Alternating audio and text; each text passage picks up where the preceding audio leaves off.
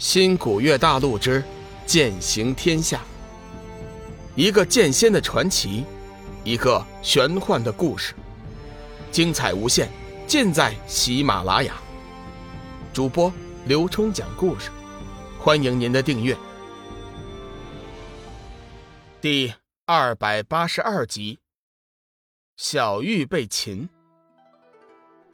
小玉，我敬佩你的修为。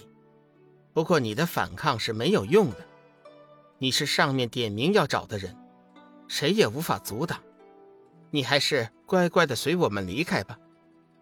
绿娥感觉有点力不从心，估计再这样打下去，自己很可能会落败。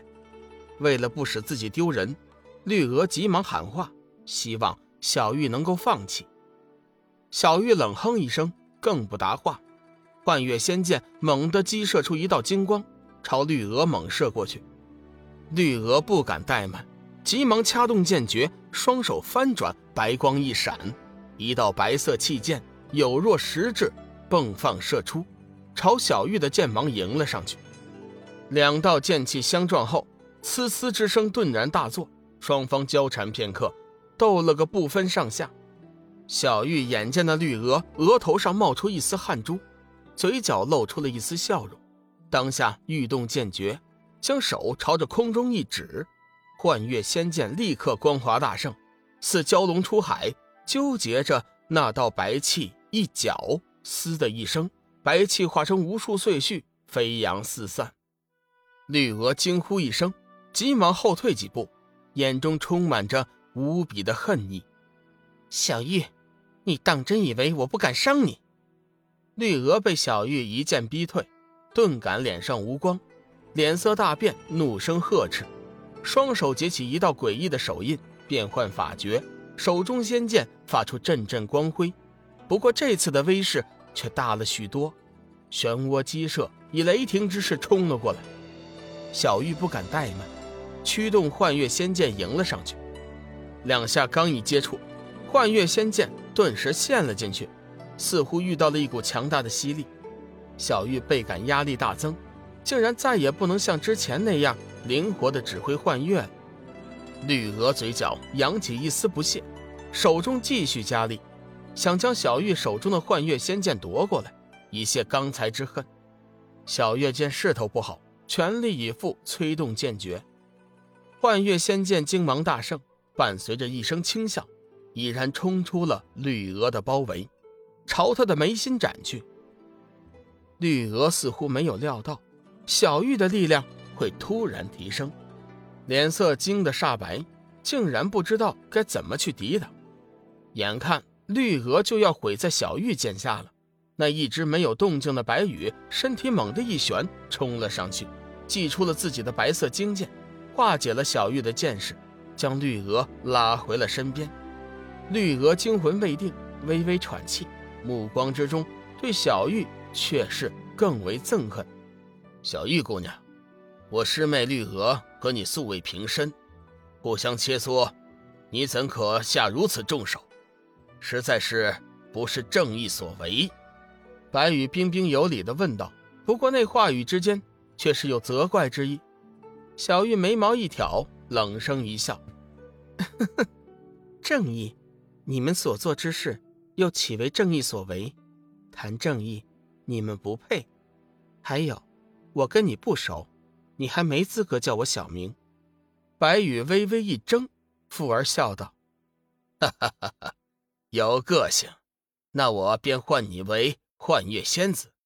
同时，我再申明一点，此番我们师徒前来，是奉了上面的法旨。仔细算来，也是天命所为。你若再做抵抗，吃亏的。”始终还是你自己。小玉顿时明白了，这两名年轻弟子并不是散仙，怪不得修为只和自己在伯仲之间。废话少说，先胜过我再说。说话间，小玉又攻出一剑，右手挥动之际，又是一道波涛涌出，奔腾如雷，直向那白羽袭去。白羽耳闻雷动之声，当即脸色微变。再也无法维持嘴角那阳光般的微笑，急忙架剑抵挡。只听得几声金铁交鸣之声，两人已经互相攻了数剑，却是不分上下。老道看了看互相缠斗在一起的两人，眼中闪过一道金光，似乎是做出了什么决定，手中突然幻化出一条五彩丝带。只见他口中默念咒语，那五彩丝带竟然变得如活物一般，带着一片彩霞冲上云头，自行缠绕在了小玉身上。只听老道喊声：“进！”进字出口，那丝带顿时光华大盛，道道五彩光泽渗入了小玉体内，将她的全身筋脉禁锢，叫她半点真元也无法施展。白羽见状，心中大喜。急忙伸手拉住小玉，将她带到了老道身边。小玉面带怒色，双目喷火，恨恨地说道：“：“Baby，！有本事将我放开，尽管将我杀了。”老道冷笑一声：“你娃儿，别不知好歹。若不是上面再三交代，以你对我的态度，早就死上十次八次了。”如今上面规定的时辰已到，我也由不得你胡闹了。小玉被那丝带勒得难受，扭动身体想要挣脱。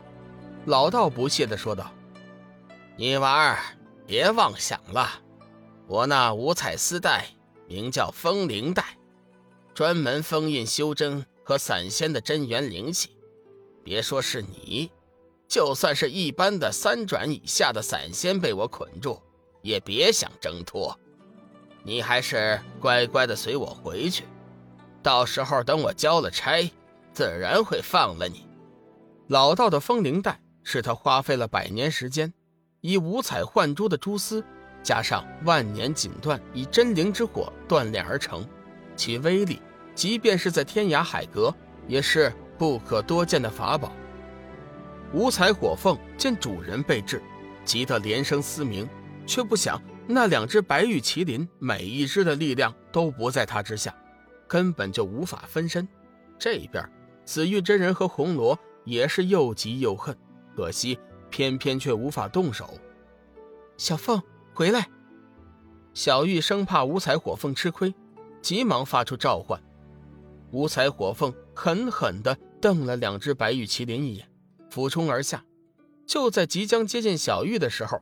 化作一道红色的火光，盘踞在他的头顶，之后又换成了一只凤凰簪子，插在了小玉的发髻之上，只把众人看得惊奇。